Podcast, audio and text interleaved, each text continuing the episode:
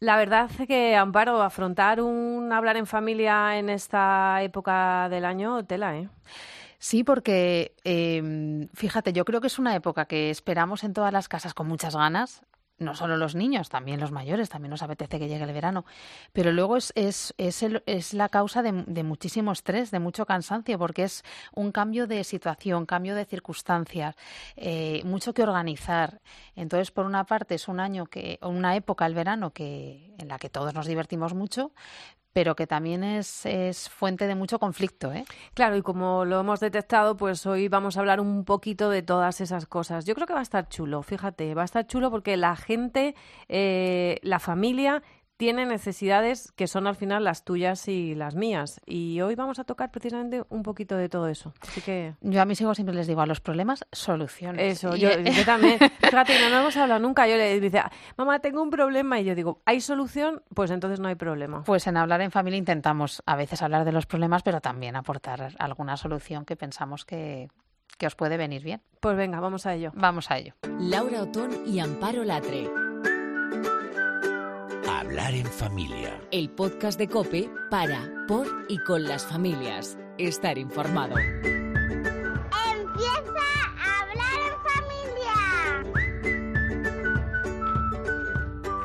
Hola, ¿qué tal? Pues saludos a todos familia. Hoy, ¿verdad, Amparo? Vamos a hablar mucho de familia, como siempre, pero yo creo que de una forma intensa. Sí, yo creo que vamos a ver cómo nos queda, pero Sí. de entrada eh, tenemos por delante un programa con mucho contenido. El otro día leíamos en un tuit, eh, Laura, que cada vez eh, las parejas se separan, mm, decían, con menos años de convivencia. Y Sí. ponían como ejemplo que, eh, que muchos niños llegan a la etapa infantil, a la etapa escolar infantil, con padres ya separados y que eso es algo que antes solía ocurrir en cursos ya más, más avanzados. Y nos preguntábamos qué es lo que está pasando. No tenemos una bola mágica para saber exactamente qué pasa, pero sí eh, tenemos la intuición de que hay que trabajar más la salud en pareja, eh, la salud del matrimonio. En hablar en familia es un tema que cada dos por tres volvemos a poner sobre la mesa porque pensamos que nos jugamos mucho en ello. Y hoy vamos a, a empezar por un tema de pareja que nos preocupa, el tema de la infidelidad, Laura. Pues sí, y para situarnos voy a empezar contándote algo.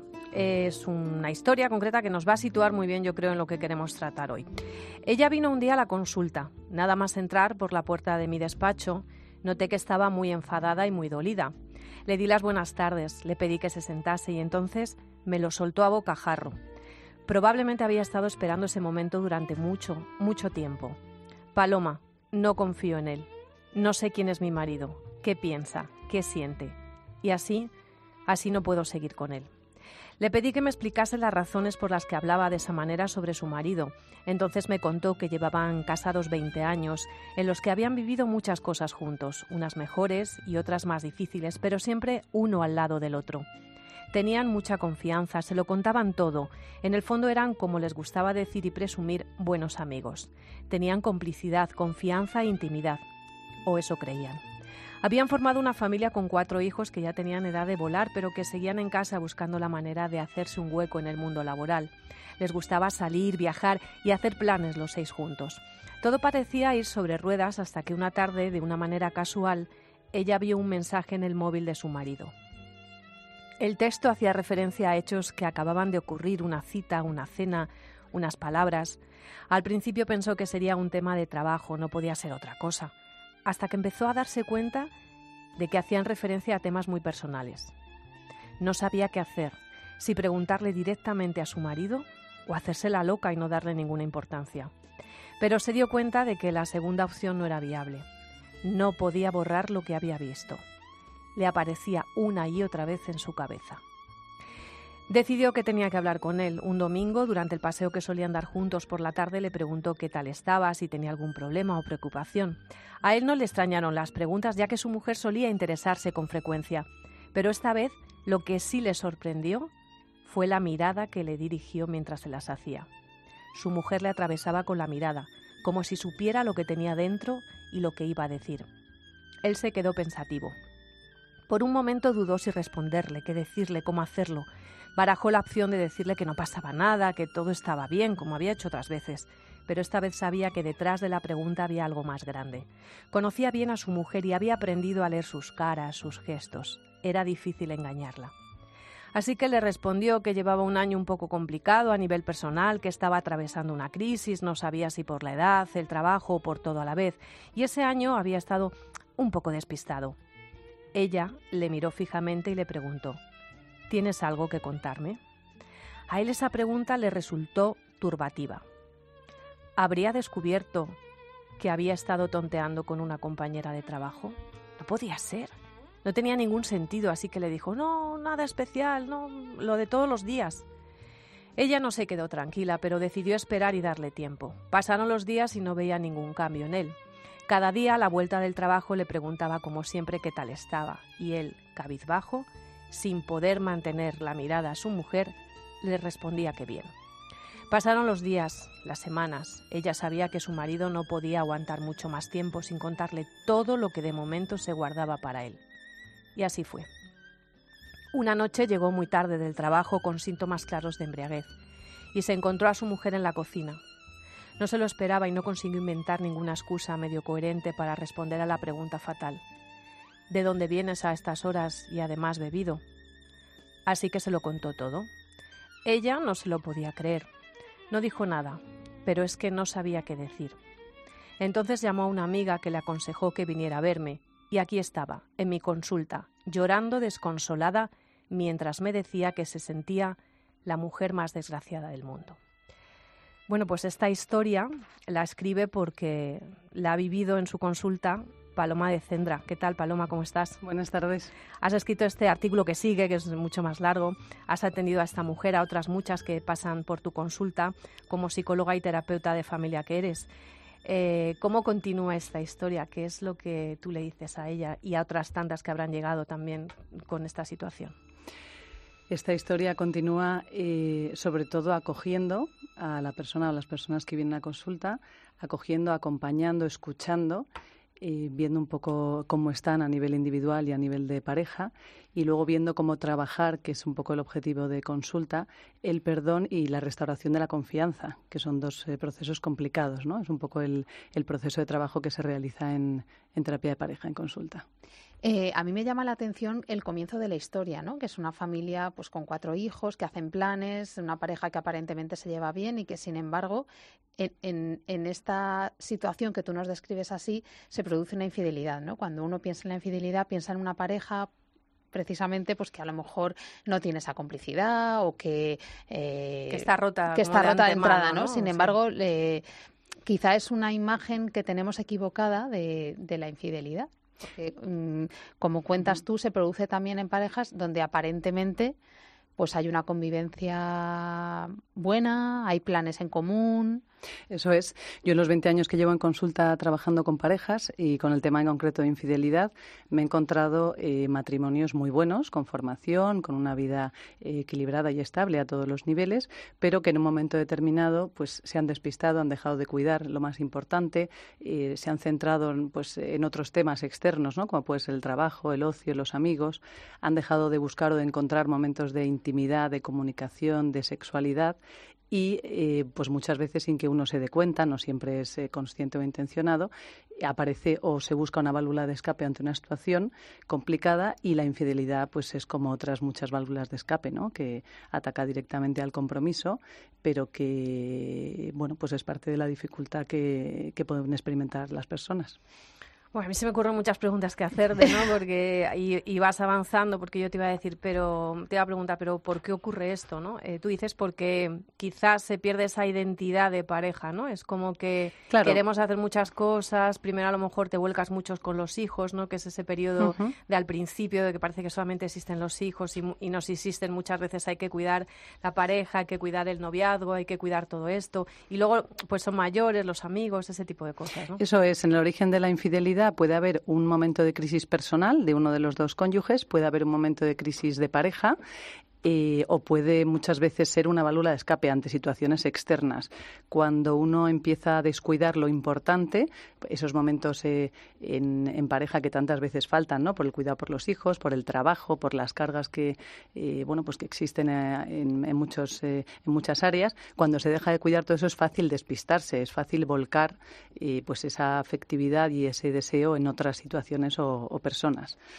Tenemos cifras respecto a, por ejemplo, qué momentos son más eh, delicados en la vida. Decía Laura, pues por ejemplo, el principio en el que pues todas las atenciones que tienen los niños, que requieren los niños, a lo mejor pueden hacer que no prestemos la atención que estábamos prestando a la pareja. O, por ejemplo, si pensamos en momentos del año, pues el verano que está, que está llegando. No sé, ¿manejáis este tipo de datos son muy frecuentes los momentos de debilidad y demás eh, caídas eh, al principio del matrimonio, cuando empiezan a nacer los hijos, y hay que dedicar muchas horas, mucho tiempo, ¿no? al cuidado de, al cuidado de ellos y hacerlo compatible y conciliarlo con el resto de, actividades y de áreas. Es un momento muy delicado donde eh, es importante cuidar que somos esposos antes que padres, ¿no? que el, el papel del matrimonio siempre va por delante y que los hijos que en este momento estamos recibiendo, pues un día volarán, ¿no? y el día que vuelen tenemos que volver a encontrarnos.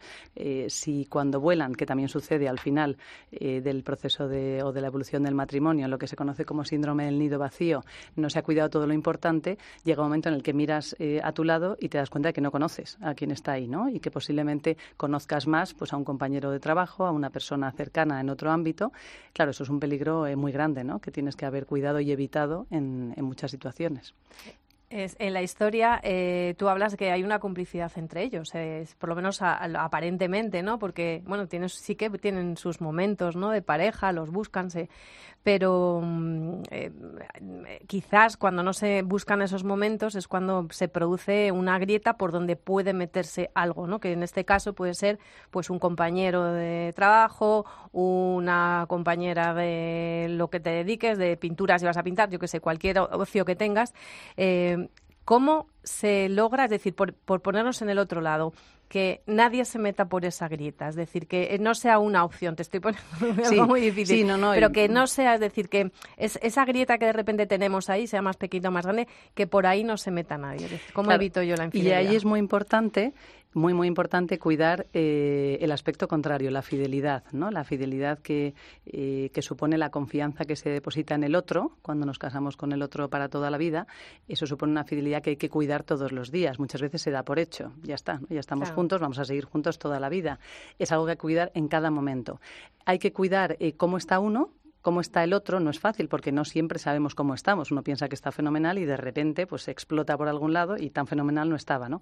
Cuidar cómo está el otro. Esto supone y requiere una comunicación profunda. ¿Cuántas veces no solamente preguntamos, sino recibimos del otro eh, pensamientos, sentimientos o necesidades a nivel profundo? Porque la comunicación superficial o rutinaria quizá es más fácil de, aunque no siempre se consigue, pero es más fácil de mantener, pero la comunicación profunda no es tan fácil, ¿no? Y luego sí que hay que cuidar mucho dónde ponemos el corazón o sea, nuestro corazón tiene que estar eh, en el matrimonio, en la familia, con el otro. Cuando el corazón se pone en el trabajo, se pone en la economía, se pone en los amigos, eh, pasamos a, a, priorizar todas estas cosas y eso al final ataca igualmente, también se considera infidelidad, el compromiso no solamente infidelidad con otras personas, sino también con, cosas. Eh, yo cuando, cuando pensaba en la entrevista, aunque es un tema de pareja, yo ahora pensaba en mis hijos. Porque es verdad que cuando vemos películas juntos, eh, les encanta el momento del perdón. Es que les chifla, ay, qué bien, mamá, se han perdonado. Y yo siempre les digo, es que es súper fácil en un guion decir, y ahora se miran fijamente a los ojos, él la agarra o ella le agarra a él, se dan un mm. beso y, y chimpún. Eh, Pero yo siempre les digo, cuando hay una infidelidad se cruza una línea roja que es muy difícil luego, ese perdón en la vida real no es tan fácil como en una serie, porque ellos están acostumbrados a vivirlo todo a golpe de, historia eh, audiovisual.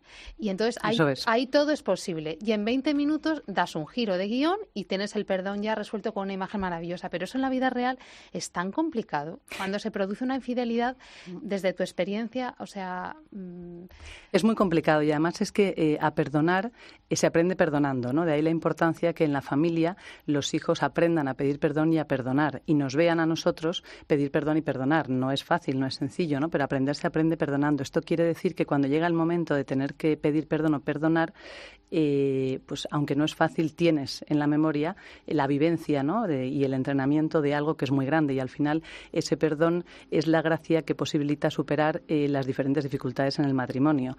Claro, mm, perdonar no es fácil, no es sencillo, pero es posible y para poder perdonar uno tiene que hacer un proceso. En consulta nos encontramos, quizá uno de los eh, temas más difíciles de trabajar en terapia de pareja es la infidelidad y, dentro de la infidelidad, uno de los aspectos más difíciles de, trabajar es el perdón y la restauración de la confianza, porque tienes que volver a, fiarte de aquel que de alguna manera te ha ofendido y te ha traicionado, ¿no? de aquel que pensabas que nunca eh, lo iba a hacer, con lo cual supone un proceso que lleva un tiempo y que lleva una, serie de etapas. Yo quiero saludar a un poco la culpable que estamos hablando de esto, que es María Solano. ¿Qué tal? ¿Cómo estás? La, culpable no por infidelidad. no, no, no, no, vamos a dejarlo claro, porque sí que es verdad que cuando me dijo, oye, tenemos un artículo estupendo en la revista Hacer Familia, nos lo mandó, lo leímos y dijimos, por supuesto que tenemos que hablar de esto porque es muy necesario. Yo te quería preguntar, María, eh, vosotros que tenéis mucho contacto con, con familias y con padres, eh, ¿os escriben, os preguntan, os, os llaman para, para consultar sobre esto? Pues te diré que el tema de la infidelidad sigue siendo posiblemente uno de los temas más tabú. ¿eh? Se sigue tratando muy poco, aunque sabemos que existe. ¿Por qué sabemos que existe? Porque lo vemos lo vemos a nuestro alrededor, pero la gente lo trata con muchísimo recelo. Entre otras cosas porque todas las parejas han dicho en algún momento jamás te, seré infiel. También esas que después van a ser infieles, con lo cual hay una doble traición, hay una traición al otro, pero lo más normal es que también haya una traición a los principios propios, con lo cual em, eh, eh, es muy difícil ¿no? reconocer esa infidelidad. De hecho, normalmente esas infidelidades por parte de quien ha sido infiel se tienden a justificar en que pues no me han hecho caso y este es el único recurso que yo he encontrado, me he encontrado solo, no, no he encontrado el apoyo que necesitaba, porque hay una traición a, ellos mismos. Em, eh, no obstante, bueno, de hecho, una de nuestras eh, eh, prioridades en la revista, y por eso tenemos la inmensa suerte de contar con Paloma, que tiene una sección que además ella eligió personalmente el nombre y me parece un nombre súper, súper bonito, que es pareja y familia, porque para ella todo lo que entraña familia pasa por pareja. Entonces, una de nuestras obsesiones precisamente es que aunque somos una revista de familia, lo principal es la pareja. que si no cuidas a la pareja, nosotros eh, siempre lo decimos, mm. que, hay que cuidar eh, pues, eh, precisamente el embrión de todo, ¿no? que, que, que, es, la, que es la pareja. volviendo un poco, Paloma, preparándolo, que por Camparo y yo hemos hablado mucho sobre esto, y yo le decía, pero es lo mismo una infidelidad eh, que salgas a tomar una copa y de repente pues se te vaya la pinza, vamos a dejarlo así resumiendo para que todo el mundo nos entienda, se te vaya la pinza y pierdas los papeles en un momento determinado o claro, no se puede comparar con una infidelidad premeditada de esas que sabemos que existen, de vidas paralelas, de que al final se lleva una doble vida, que es que no es lo mismo. Eh, ahí eh, yo me gustaría que aclaráramos un poco, porque yo lo, lo, veo así y me revuelve un poco y no, no, lo veo igual. Es decir, entonces esto del perdón que estábamos hablando, no se perdona igual a un nivel de videojuego 1 que nivel de videojuego 3. Eso es, no es lo mismo una infidelidad que otra, no es lo mismo una infidelidad eh, que dure pues, pues, solamente una noche, ¿no? Como comentabas, o que dure años. No es lo mismo haber sido infiel con una persona que con muchas. No es lo mismo eh, que la infidelidad se haya eh, tenido con alguien conocido por la pareja que con alguien desconocido. No es lo mismo que la infidelidad haya tenido un motor eh, sexual o un motor emocional, tampoco es lo mismo. Entonces, hay diferentes factores que eh, hablan directamente de la gravedad de la infidelidad y de lo que supone para la persona que es ofendida. Claro, aquí lo más importante es eh, la actitud de las dos personas, es decir, que el que ha ofendido tiene que eh, querer y poder pedir perdón y el que ha sido ofendido tiene que querer y poder perdonar.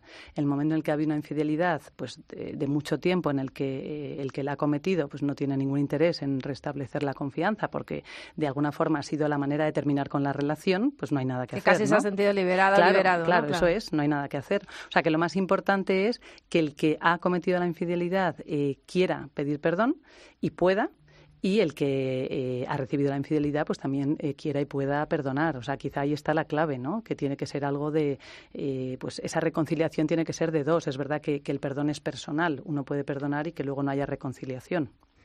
A mí me gustaría preguntarte como terapeuta por el derecho a no perdonar, porque estamos hablando desde el principio de la entrevista de todo este proceso de perdón, pero creo que cuando en una pareja se cruza una línea roja como es esta, en la que se rompe la confianza totalmente, eh, mm, creo que uno tiene el derecho también a no perdonar. Incluso, quiero decir, porque no me gustaría que hubiera malentendidos, incluso entre gente creyente, la Iglesia no está pidiendo que se perdonen estas cosas.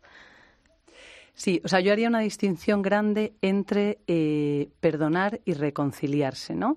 Es decir, el perdón eh, supera, o sea, es una gracia que supera eh, por el amor todo error, todo fallo, ¿no? Y yo en 20 años de consulta no he encontrado ningún caso en el que, desde el punto de vista psicológico, no se acuda al perdón como un elemento sanador. No quiere decir que la persona tenga que reconciliarse con, el otro. O sea, esa necesidad. Es importante eh, distinguir Claro, estas cosas. sí, sí, no, no, hay que distinguir porque una cosa es perdonar, otra es restablecer la confianza y otra es reconciliarse.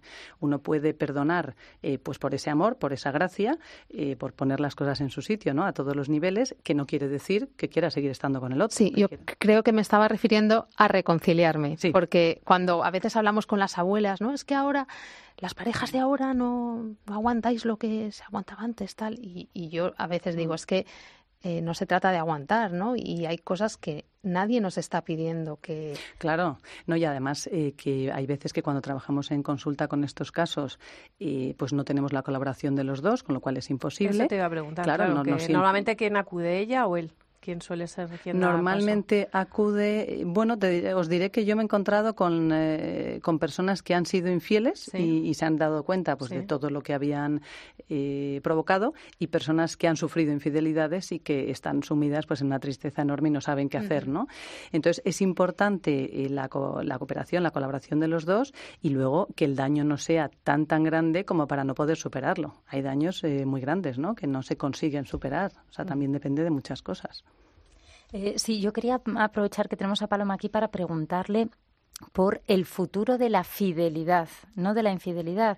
Lo digo porque en línea con lo que comentaba Amparo, quizá nuestros jóvenes muy, eh, muy imbuidos por lo que ven en las series de televisión y demás, han dejado de considerar muchas veces la fidelidad como, como un bien en la pareja. Es más, incluso nos encontramos con jóvenes que dentro del noviazgo consideran que probar cosas distintas entra dentro de sus derechos, ¿no? Como porque solo están experimentando. Entonces veo que se ha devaluado el, concepto de fidelidad entre las siguientes generaciones y eso, bueno, pues supone eh, parejas a futuro pues con una percepción muy distinta. Eso es, y es un tema muy importante y muy bonito, ¿no? Que se trabaja desde la familia, o sea, cuando los hijos son muy pequeños, se les habla de fidelidad a las pequeñas y grandes cosas, fidelidad a sus principios, fidelidad a su familia, fidelidad en el colegio, eh, fidelidad con los amigos, luego fidelidad en el trabajo.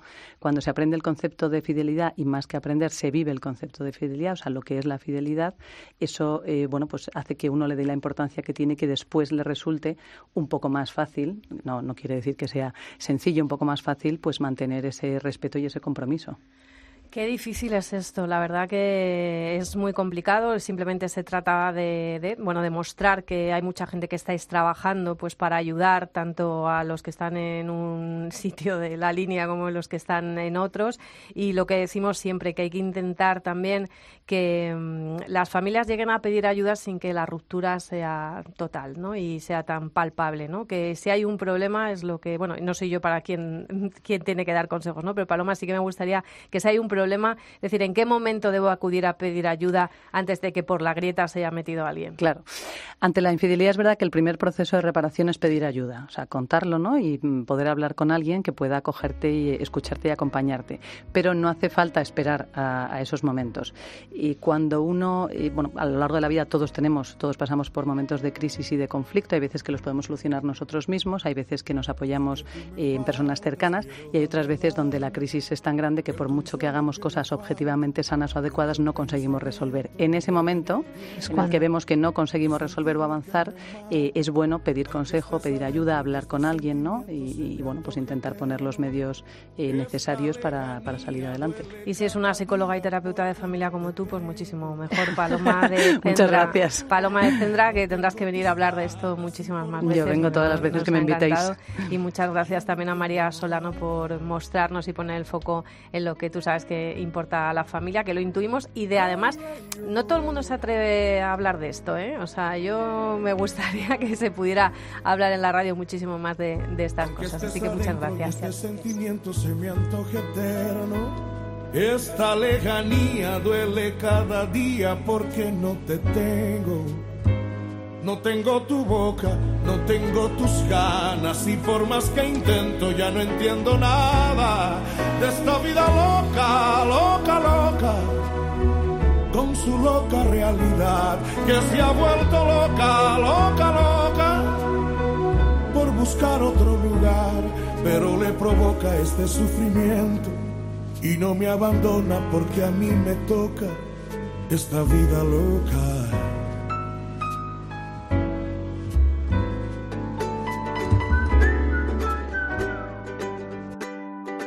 Laura Otón y Amparo Latre. Hablar en familia.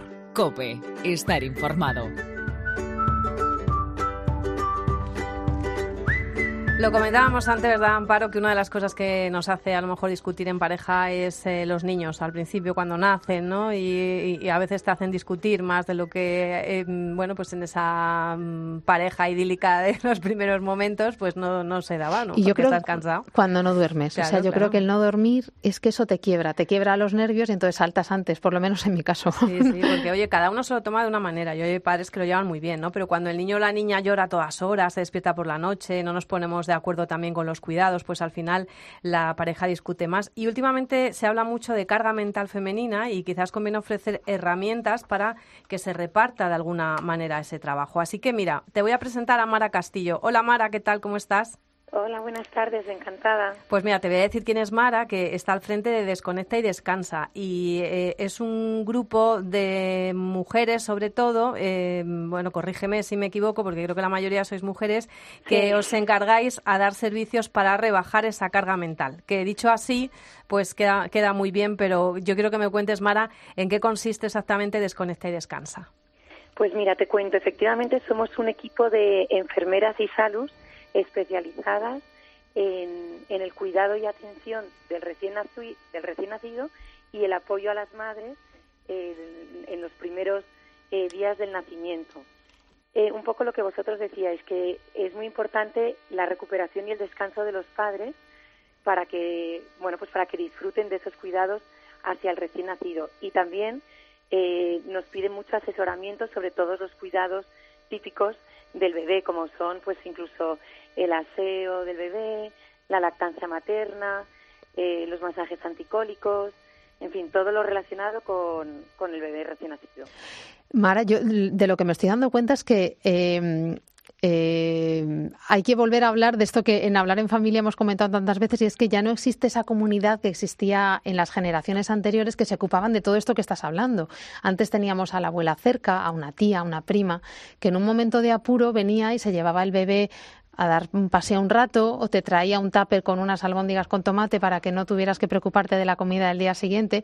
Pero ahora muchas parejas jóvenes que son padres por primera vez y que además ya no han vivido la crianza de otros miembros recién nacidos de la familia, se ven solos en grandes ciudades sin nadie cerca y sin esa comunidad que es al final lo que da un poquito de estabilidad y, y la que te salga un poco de, de un momento en el que estás saturado, ¿no?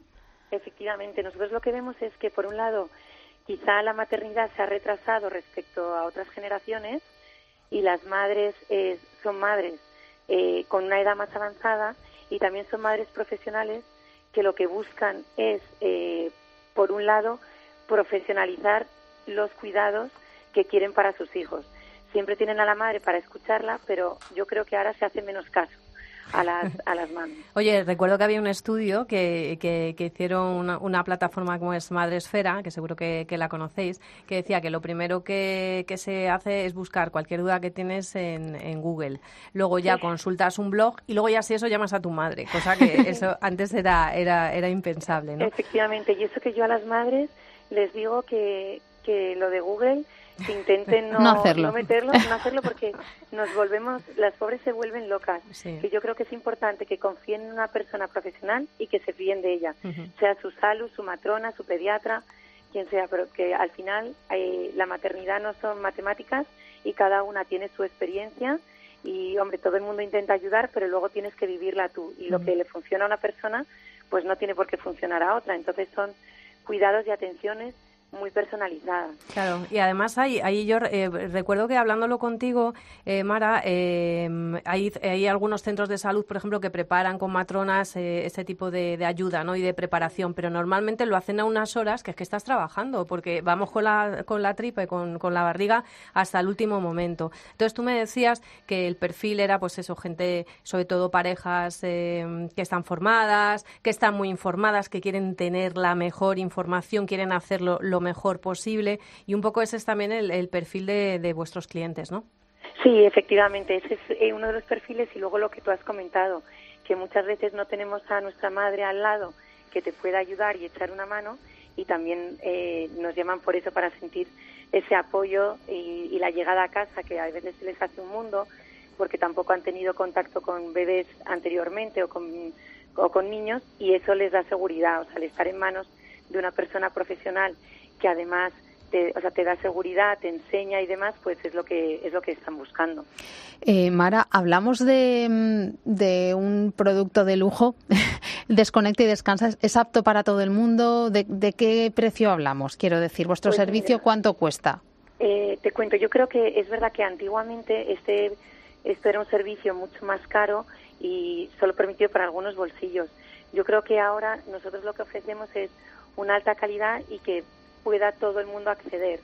Eh, todo esto empezó por una experiencia personal que yo dije esto hay que hay que llevarlo a más a más madres no me encanta eh, porque todas las buenas ideas siempre surgen de experiencias personales normalmente muy poco gratificantes efectivamente sí.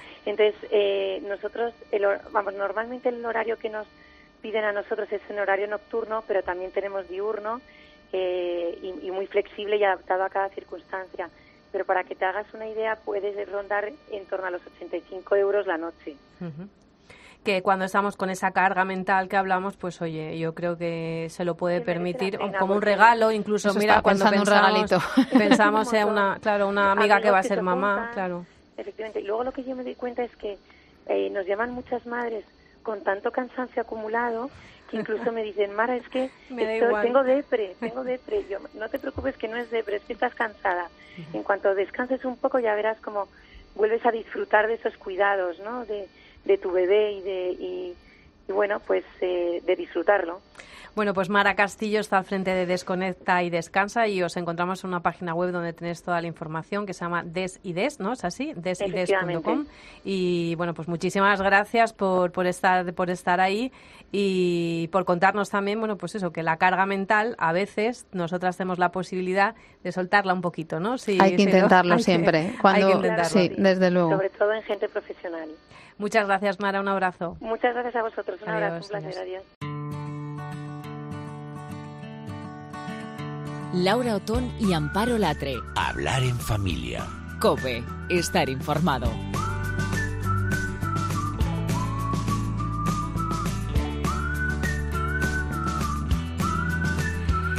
Y siempre decimos que tenemos mucha suerte porque podemos vivir la maternidad en entornos, bueno, pues con las dificultades propias de la vida, ¿no? Pero en entornos que más o menos nos facilitan las cosas. Tenemos incluso maneras de ayudarnos o la capacidad de buscar recursos para ello. Pero fíjate, ¿verdad, Amparo? Lo comentamos que hay muchas madres que no tienen la misma suerte que nosotras porque no tienen fuerzas ni siquiera para sacar adelante un embarazo. ¿Y cómo le dices a una madre que está eh, sola, extranjera, sin trabajo, sin familia, sin un futuro, que no aborte? Que siga adelante con su hijo porque merece la pena, ¿no? Yo así se lo dices y sin más, ¿no? Habrá que ayudarle de alguna Habrá manera. Que, y que acompañarle en ese momento en el que están tan solas además. Pues sí, y la noticia estupenda que queremos hoy contar aquí es que hay gente que las ayuda y además de qué manera. Os presento a ellas lo bordan. Regina Cárdenas está detrás de este proyecto. Regina, ¿qué tal? ¿Cómo estás? Bienvenida a Hablar Hola. en Familia.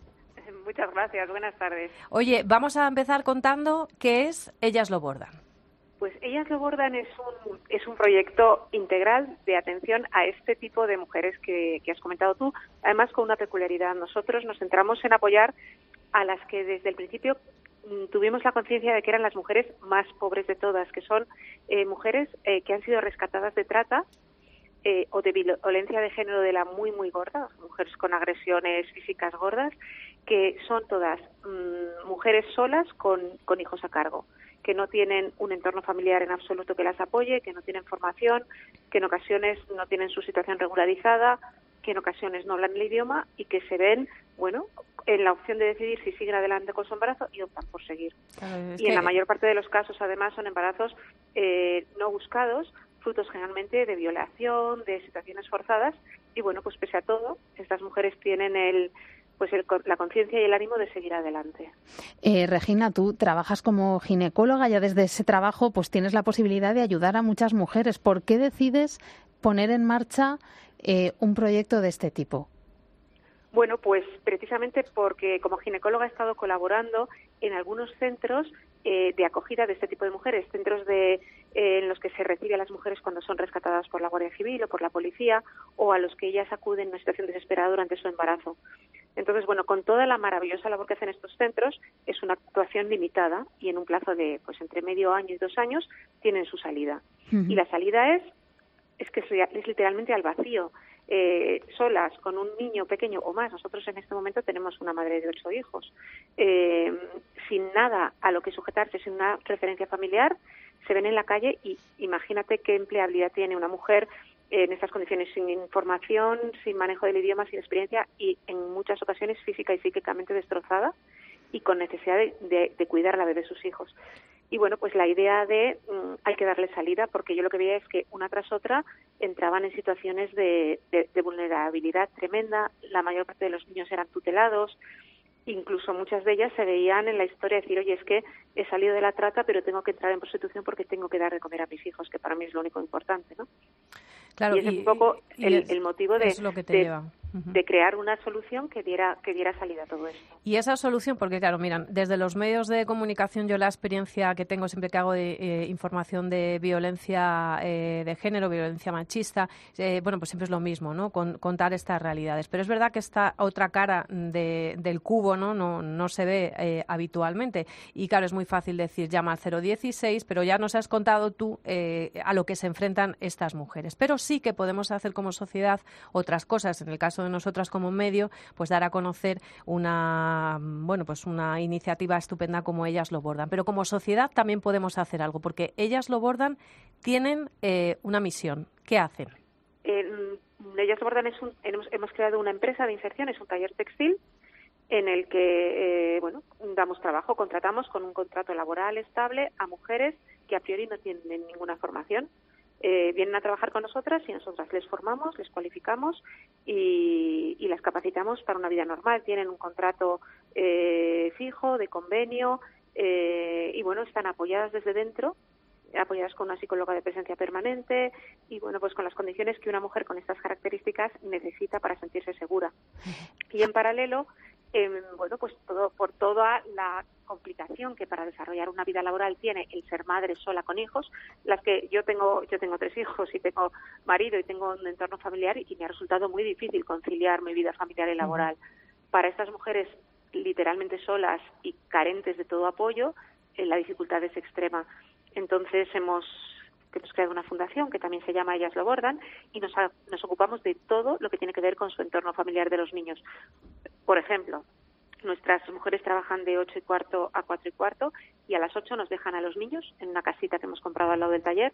Nosotros les damos de desayunar, eh, terminamos con ellos las tareas y los acompañamos a los colegios andando todos los días. Los acogemos todos los días que no hay colegio, eh, cuidamos de ellos cuando están enfermos, hacemos un poco la labor que haría esa familia amplia cuando apoya a una mujer que tiene hijos y está sola.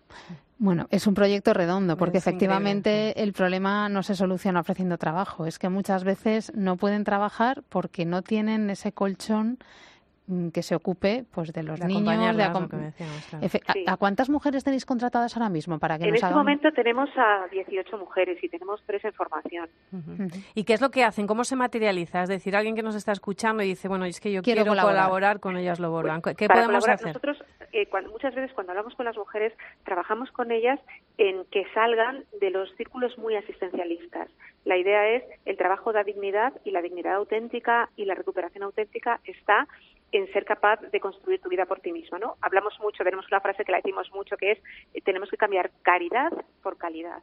Entonces nosotros eh, lo decimos siempre, no pedimos mm, dinero, no pedimos subvenciones, eh, lo que queremos es capacidad de trabajar. Lo pedimos siempre a las administraciones que nos hacen ni caso, a, a empresas que nos hacen alguno más y a, y a particulares. Cualquier cosa que podamos coser, eh, bienvenida sea. El, el poder coser para una empresa mm, unos manteles, unas bolsas, nos va a Unos uniformes, por ejemplo. unos uniformes, claro. casi cualquier cosa, porque tenemos ya mujeres que llevan cosiendo, estamos camino de empezar nuestro tercer año de trabajo y tenemos capacidad de coser, mm, bueno, cosas muy, o sea, podemos coser ya ropa, podemos hacer muchas cosas. Que a mí Bueno, se me pues, ocurre que si, por ejemplo, tenemos pues una boda, una comunión, si tenemos algún evento dentro de nuestra empresa, ¿no? Pues poder hacer esas bolsas de tela tan estupendas que se llevan ahora que lo podéis todo regalo personalizar. corporativo, por ejemplo, para Claro. nosotros es una cosa excelente, ¿no? Entonces, bueno, la historia es que esos encargos se traducen en nuevas mujeres que entran al taller y más niños que de repente tienen una oportunidad. Con estos niños trabajamos en todos los aspectos también. Eh, hacemos eh, apoyo con ellos extraescolar. Con algunos es, una, es un trabajo muy dirigido porque tenemos la mayor parte de nuestros niños tienen unos decalajes curriculares enormes, del orden de los tres años o más y bueno, las madres que muchas de ellas no tienen nin- ningún nivel de escolarización, tenemos algunas analfabetas, no son capaces de relacionarse en ese nivel con los colegios con los cuales, bueno, nosotros hacemos toda la labor de tutoría, la labor de intermediación con los colegios, la- en algunas ocasiones hemos hasta desarrollado las adaptaciones curriculares de los niños. Bueno, pues todo, cualquier encargo se traduce en una posibilidad más para ellos. Bueno, Regina, muchísimas gracias por el trabajo que estás haciendo. Eh, eres una mujer estupenda. Yo cuando te conocí por otro motivo que no tenía que ver con esto, pero me contaron así un poco por encima lo que lo que hacíais y luego me metí más en el proyecto, pues me ha quedado claro porque eh, se puede salir de muchas cosas, pero hace falta una ayuda completa, o sea, completa e integral como como hacéis vosotros. Así que eh, mm, cómo podemos eh, descubrir ellas lo bordan. Cuéntanoslo en una página web donde acudimos si queremos sí. ayudar. No sé si admitís voluntarios, en fin, no sé, alguna Tenemos manera de. muchos vol- los voluntarios son un eje esencial de nuestro de nuestro proyecto. En este momento tenemos eh, cerca de 30 voluntarios en distintas áreas, tanto con las mujeres como con los niños, y, y deseosos de recibir a más, porque además sabemos que la experiencia para ellos es muy buena. Estamos tenemos ya relación con alguna universidad que nos manda alumnos en prácticas y también la experiencia es buena. Y bueno, tenemos en la página web que es www.ellasobordan.es una pues una forma de contacto y cualquier persona que quiera ponerse en contacto para cualquiera de estos temas, pues para nosotros será maravilloso. desde luego. Pues Regina Cárdenas, muchísimas gracias. Volveremos a hablar pronto. De acuerdo, muchísimas gracias. Un a ti. abrazo. adiós. Hasta luego.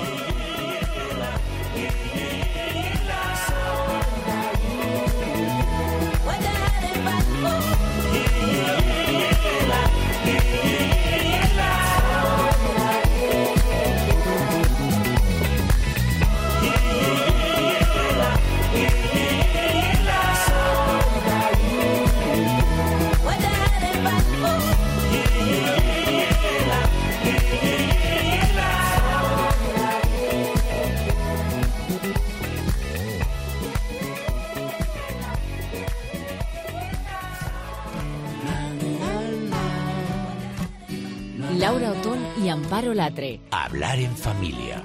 Cope, estar informado.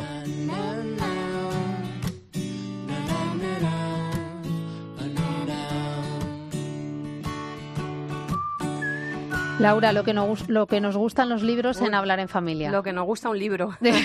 Yo no sé si ha habido algún podcast en el que no hayamos hablado de algo relacionado No. con la literatura. Y es que hay gente haciendo cosas muy interesantes gente y haciendo- no nos podemos resistir de verlos No. encima de la mesa y decir, pero ¿cómo no lo voy a contar? ¿Pero cómo no lo voy a transmitir? Y no solo porque a lo mejor pues hay una historia bonita, sino porque es que pensamos que los libros son una herramienta estupenda para, para abordar con nuestros hijos temas que a lo mejor de otra manera pues resulta un poco forzado. Eh, hoy vamos a hablar de un libro que, que es precioso, que se llama Ni de noche ni de día. Eh, lo escribe Inma Bordas. Eso es una pista, ¿eh? Es una pista, es una pista, sí. Ella es madre de familia numerosa, es profesora en el colegio Highlands El Encinar y es catequista también de iniciación cristiana, que eso seguro que le ha, le ha ayudado esta experiencia como catequista, ahora nos contará, para, para escribir el libro. El libro nos ha gustado mucho y por eso le hemos invitado hoy a hablar en familia. Inma, bienvenida. Hola, buenos días, ¿qué tal? Háblanos del contenido del libro, aunque como decía Laura, el título ya nos da una pista de, de qué es lo que cuenta, ¿no? Sí, mira, bueno, pues el, el libro trata sobre la figura del ángel de la guarda y cómo es un regalo que nos da Dios para eh, enseñarnos las virtudes cristianas cómo nos va ayudando en el camino, cómo él se prepara para la misión que es acompañarnos y custodiar nuestra vida y bueno, pues cómo él nos ayuda pues a conseguir virtudes como la inteligencia, la valentía, la justicia y la bondad, la generosidad. Y bueno, pues es una forma para, para transmitírselo a nuestros hijos. En este caso, se lo hice a mis hijos pequeños, la historia está contada para ellos y también para mis para, mis catecúmenos. Eh, porque de qué edades estamos hablando. dices hijos pequeños. Mm, ¿Qué edades? Pues mira, la, idea era un poco mis hijos, la mayor tiene ahora seis años, pues estaba pues entre cinco o cuatro años, pero luego sorprendentemente me ha ayudado hasta primera comunión. Hasta de hecho es un regalo estrella, la primera comunión se ha convertido el libro y, la idea era un poco de manera sencilla, porque los textos son sencillos, con un mensaje muy claro y con una ejaculatoria que se repite. Y dice, ni de noche ni de día de ti me alejaría. Es un poco para que nos ayude esa ejaculatoria, ¿no? repetirla en momentos de que pues necesitemos ayuda o nos cueste hacer algo, necesitamos fortaleza. Y la idea era un poco transmitirla a los niños pequeños esta, esta imagen, ¿no? Esta mm, regalo de Dios, que es el ángel la guarda, y también ser una excusa para hablar con ellos de las virtudes cristianas. Yo el ángel de la guarda, yo estoy escuchándote. Eh, para mí, recuerdo que cuando se sentaba mi abuela por la noche en, la cama para darnos las, las buenas noches. Y rezabas con y ella. rezábamos con ella al ángel de la guarda, ¿no? Y es algo que yo también lo he hecho con mis hijas. Encima de su cama tenían como una especie de muñequito, porque es, es ese también em, eh, espíritu protector, ¿no? De, de, alguna manera ante los miedos. Yo no sé si eso en el libro también lo, lo trabajas así, ¿no? Muchas veces eh, en esa soledad de la noche en la que el niño parece que se enfrenta ¿no? a los terrores nocturnos, es una figura que, que debe estar muy presente también. Sí, mira, una de las, de las virtudes que se trabaja en el libro es la valentía. Entonces, bueno, de poder pedir ayuda al ángel para, para vencer ese miedo que puede ser la oscuridad y también enfocado a, a salir de uno mismo y ayudar a los más débiles, de poder pues vencer esa vergüenza o ese respeto humano que a veces tenemos para, para ayudar. También lo trato a veces en el cole con el tema de anti-bullying, ¿no? De cómo nosotros necesitamos ser valientes y dar un paso para que situaciones no puedan pasar. Entonces, bueno, pues también es una manera, es una excusa muy buena para poder hablar de, de estos temas con ellos, desde la sencillez, pues desde pequeñitos hasta, fíjate qué tema más actual y más ¿Quién le iba a decir al ángel de la guardia que, de la guarda que tendría que, mediar en, estas, en, estas, lares? Eh, y, la idea es un poco recuperar al ángel de la guarda no solo para niños, que también, sino que es un regalo para siempre. No se recalca mucho que hasta que hasta que eso además solo es para nosotros, no lo compartimos con nadie. Entonces, bueno, pues que, que es un, un compañero que Dios nos regala para toda la vida, para la eternidad. Entonces, bueno, pues que no solo sea algo como de niño muy pequeño, sino que tengamos la seguridad de que siempre podamos contar con él. Entonces, eh, bueno, pues Sí, Inma, me gustaría eh, preguntarte, porque yo creo que en los últimos años hemos oído hablar mucho de, de, todo esto de las inteligencias múltiples, ¿no? De las inteligencias matemáticas, las inteligencias. Bueno, en los cores nos hablan mucho de esto. Y, y yo le doy muchas vueltas al tema de la inteligencia espiritual, porque creo que, que, también hay mucho que trabajar ahí, que a lo mejor es algo que, que no se mide tan fácilmente, pero que, bueno, que, que, suma mucho ¿no? en el desarrollo de una persona. Y creo que las familias en casa es algo que eh, en lo que tenemos que apostar, ¿no? Y libros como el tuyo pueden ayudarnos mucho. Pues mira, sí, la idea un poco es eh, fomentar ese diálogo que decías al principio, ¿no? La lectura, aparte de crear un vínculo precioso entre padres e hijos, también nos ayuda a sacar temas o hablar de temas que a lo mejor en la cotidianidad no saldrían o, no, o es más complicado. Entonces, bueno, pues es una forma de trabajar las virtudes, que a veces que se habla de valores o de emociones, pero hay veces que se diluyen en otro tipo de cosas. Entonces, hablar de virtudes y poder trabajarlas es muy interesante. Además, eh, como docente, pues también tengo la formación de los periodos sensitivos. Un niño que durante tiene unas edades donde eh, ciertas virtudes o ciertas habilidades también físicas tiene hay muchos parámetros que tiene como una capacidad una sensibilidad especial para poder cultivar esta virtud o esa habilidad física o intelectual entonces aprovechando esta información pues bueno pues se crea un poco el libro con estas virtudes para estas edades ¿no? Igual que luego, pues, más mayores, pues habrá que hablar de la, de la prudencia, ¿no? En la adolescencia se tendrá que hablar de la virtud de la prudencia, o de la justicia, o del pudor, o de otras virtudes, pues bueno, pues también utilizando lo que dices, la inteligencia espiritual o las inteligencias múltiples, aprovechando un poco mi experiencia como docente, como madre y también como catequista, pues bueno, la verdad es que es un poco fruto de, de esa experiencia que yo tengo en, en este campo, que me apasiona, ¿no? Y bueno, pues yo creo que se refleja bastante bien en el libro y puede ser un, un motivo para poder hablar y trabajar eh, pues estas virtudes desde la familia con cosas. Las, las ilustraciones son bastante sencillas y además pues eh, explican cosas cotidianas no pues se habla de la paciencia en el coche como hay veces que no nos podemos quejar tanto que tenemos que la fortaleza qué ejemplo de- tan gráfico Inma qué ejemplo tan gráfico Sí. sí, es que yo hablo de la paciencia y me sale el coche, ¿no? Directamente. Perdemos la paciencia. Entonces, bueno, pues desde cosas sencillas que ellos puedan entender que, bueno, pues que hay cosas que cuestan, pero hay que intentar ser paciente con uno mismo y con los demás, que hay que ser pues generoso con el tiempo, pero también con, con nuestras cosas. Bueno, pues ahí la idea es un poco ir desgranando cada familia a su ritmo y con sus posibilidades. Un poco luego cada hijo es verdad que le llama la atención más una virtud que otra es muy curioso.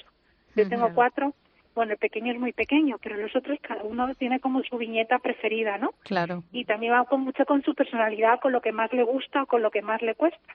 Entonces bueno es curioso como cada uno va desgranando esta esta parte que a él le llama la atención o con la que hay que trabajar no y nosotros trabajamos en casa mucho los retos y tenemos retos pues eso para ser más generosos. Entonces nos ponemos como pequeñas metas y, y bueno lo vamos haciendo así para ir trabajando juntos también se aprende en familia juntos no Claro, claro, que, sí. Bueno, Pues esta es nuestra recomendación. Inma Bordas, tienes que venir a hablarnos de más cosas de todos esos recursos que manejas en familia, por lo que veo, que seguro que nos van a ser muy útiles, pero de momento nos regalas, entre comillas, ni de noche ni de día, que bueno, pues nos ha gustado mucho el libro y por eso hemos querido que estuvieras aquí en Hablar en Familia. Muchísimas gracias. Hasta y la próxima. Mucha suerte. muchas gracias a vosotras Laura Otón y Amparo Latre. Hablar en familia. Cope, estar informado.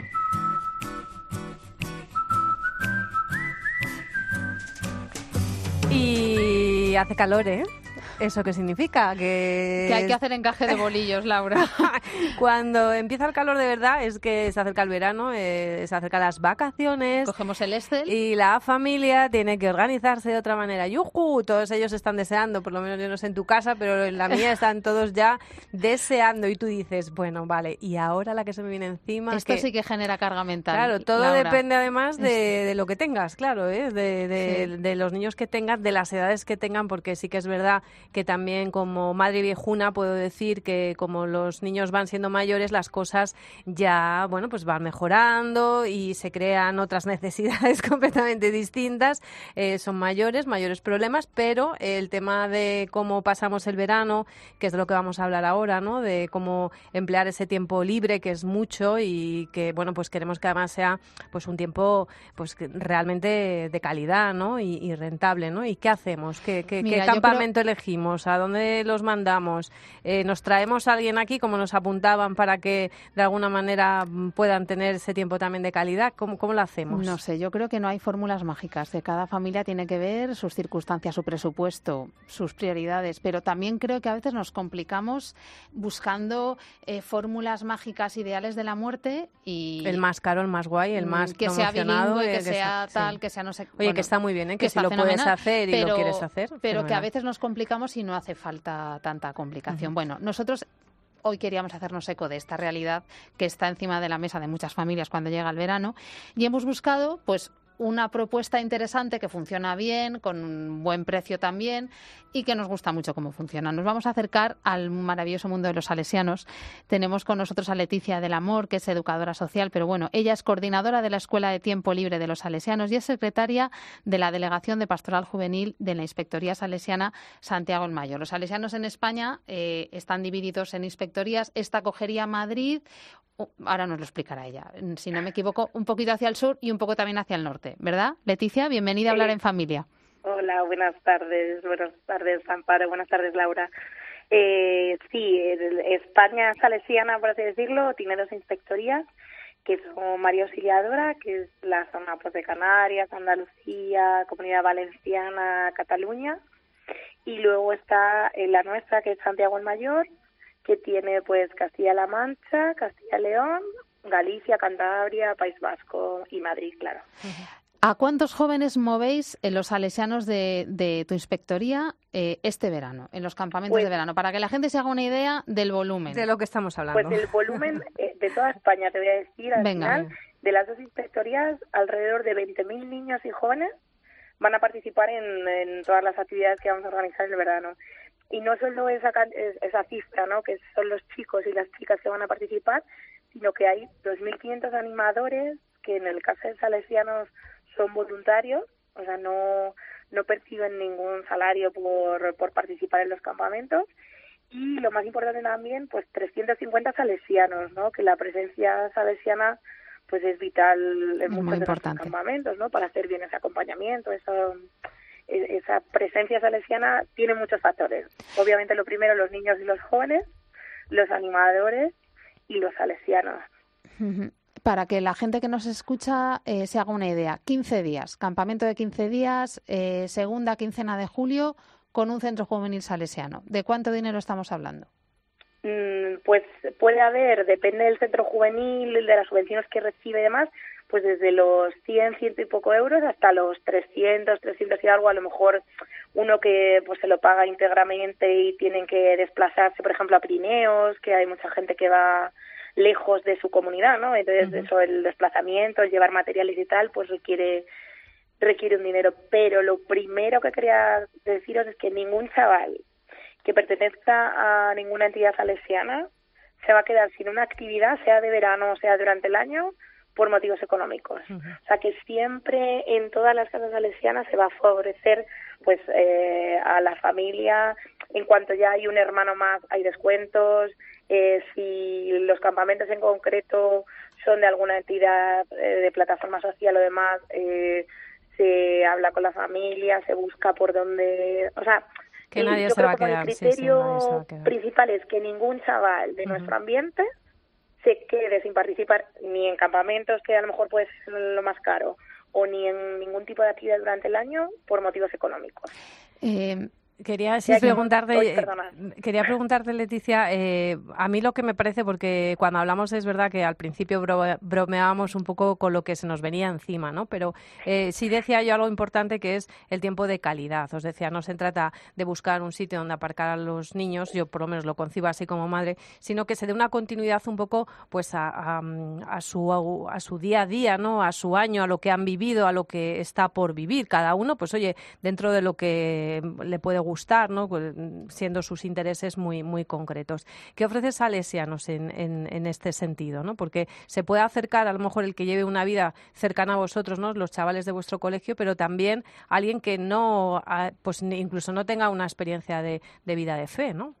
Claro. Eh, a mí me parece ese porcentaje del que me hablas al final, ¿no? Porque a lo mejor de nuestros campamentos o nuestras actividades eh, puede ser que el 90% de los que participan sean ya chavales y chavalas pues o que llevan un recorrido con nosotros o que participan de la parroquia o que están en el centro juvenil o que pertenecen a la plataforma social de algún modo, ¿no? Pero luego siempre está ese porcentaje, no que no te lo sé decir exacto, pero ese pequeño porcentaje de mi vecino, mi amigo, eh, eh, mi primo familiar, que claro, mm, ¿dónde le van a dejar los mismos días que me voy yo de campamento? Y entonces esas personas o esos chicos, esas chicas que llegan, pues por así decir, entre comillas, por casualidad o por alguna circunstancia a los campas y a las actividades de salesianos, pues como que también quedan prendidos, ¿no? Y adheridos a, al ambiente que se respira ahí. O sea, en los campamentos, claro, como hay desde muy pequeñitos hasta muy mayores y hay veranos urbanos que no tienen nada que ver con veranos con pernocta, irte fuera de campamento, hay campamentos con colonias en los que estoy en una casa con mis literas y demás, y hay campamentos que desde que llego planto la tienda y lo que venga, ¿no? Y entonces, como la, es tan variada toda la, la oferta, eh, eh, cabe todo el mundo. Entonces, yo creo que todo el mundo se engancha por algo y sobre todo eh, pues eso, tú puedes ir, que no los despreciamos, ¿eh? un campamento de hípica, de lo que decías un poco, ¿no? Especializado pues de robótica, de multiaventura, maravillosos y súper bien preparados, pero pues mm, que al final pues es eso, ¿no? El pues que falta algo, falta, efectivamente, falta claro, algo. Y, y aquí es que mm, yo por mi experiencia he ido más de 25 años de campamento, eh, sales con el ambiente, o sea, con la sensación de haber estado con tu familia. De hecho, muchos de los chicos, pues en los momentos formativos, en la Eucaristía o en algún momento cuando se comparte, eh, es la palabra que más sale, ¿no? Pues eh, somos familia, me he sentido en familia. Luego em, quieren quedar a lo largo del año porque hay, bueno, os cuento un poco. Eh, hay campamentos que son únicamente del centro juvenil, y entonces pues eh, en ese caso tenemos muchos centros pues si va el centro de Atocha y van los chicos de Atocha pues solo están ellos de campamento. Pero luego hay centros juveniles que comparten campamento.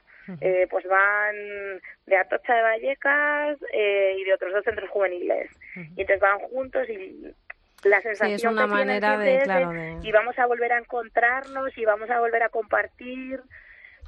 O sea que no es tanto qué guay ha sido el juego de por la tarde y que se lo han currado un montón los monitores y, y eh, nos ha encantado.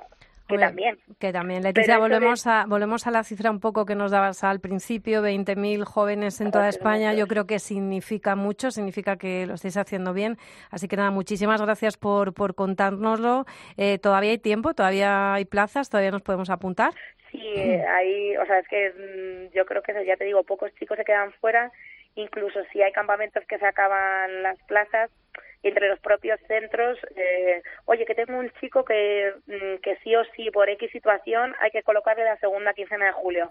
Pues nosotros no, pero habla con, o sea, los Se le busca un hueco donde los coordinadores de pastoral. Muy entonces, bien, pues Leticia, muchísimas gracias por, eh, por atendernos. Es una opción estupenda el tema de los campamentos, así que eh, que haya mucha suerte, eh, que manejéis bien a, todo, a todas estas A las tropas. Eh, toda esta tropa. todos, sí, Muchísimas gracias. Muchas gracias. La verdad que. Hay muchos eh, hay muchos campamentos. eh, yo digo siempre, mm, bueno, pues se recurre si no a la parroquia. parroquia, Yo le digo a porque la gente que manera- pregunte, porque es que baja el precio muchísimo. Sí, además me ha gustado mucho también eh, la cuenta de Gift and Task, que si lo seguís en, se llama así, Gift and Task, acabado en K, lo pondremos de todas formas en, en nuestro podcast, lo que los tenemos que traer, Laura. Que sí, hay que hablar con ellos. La verdad que tenemos que hablar con, con ellos porque hacen cosas muy interesantes que nos gusta durante todo el año y la propuesta que hacen es que quieren que sea el mejor verano de nuestras vidas y entonces nos dicen que si tenemos alguna idea, plan o truco que nos haya funcionado para vivir el verano a tope, pues que lo compartamos con ellos. El- Entonces, el último, la última propuesta que hacen es muy divertida, que es la de hacer cosas manchándose. Sí, sí, sí, es muy van divertida. dando- La cuenta está muy bien. La verdad es que son cosas como muy posibles. Muy posibles de hacer, muy factibles y bueno, son ideas también porque no siempre hay que irse fuera de casa a Ni hay que campamentos. es una siempre, Ni hay que tampoco. mancharse. Entonces, bueno, estaremos muy pendientes porque seguro que esta cuenta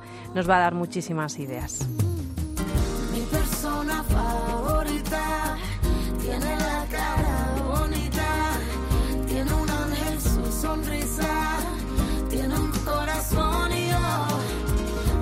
Persona favorita yo le canto esta cosita de juguete en mi vida, juega con mi corazón.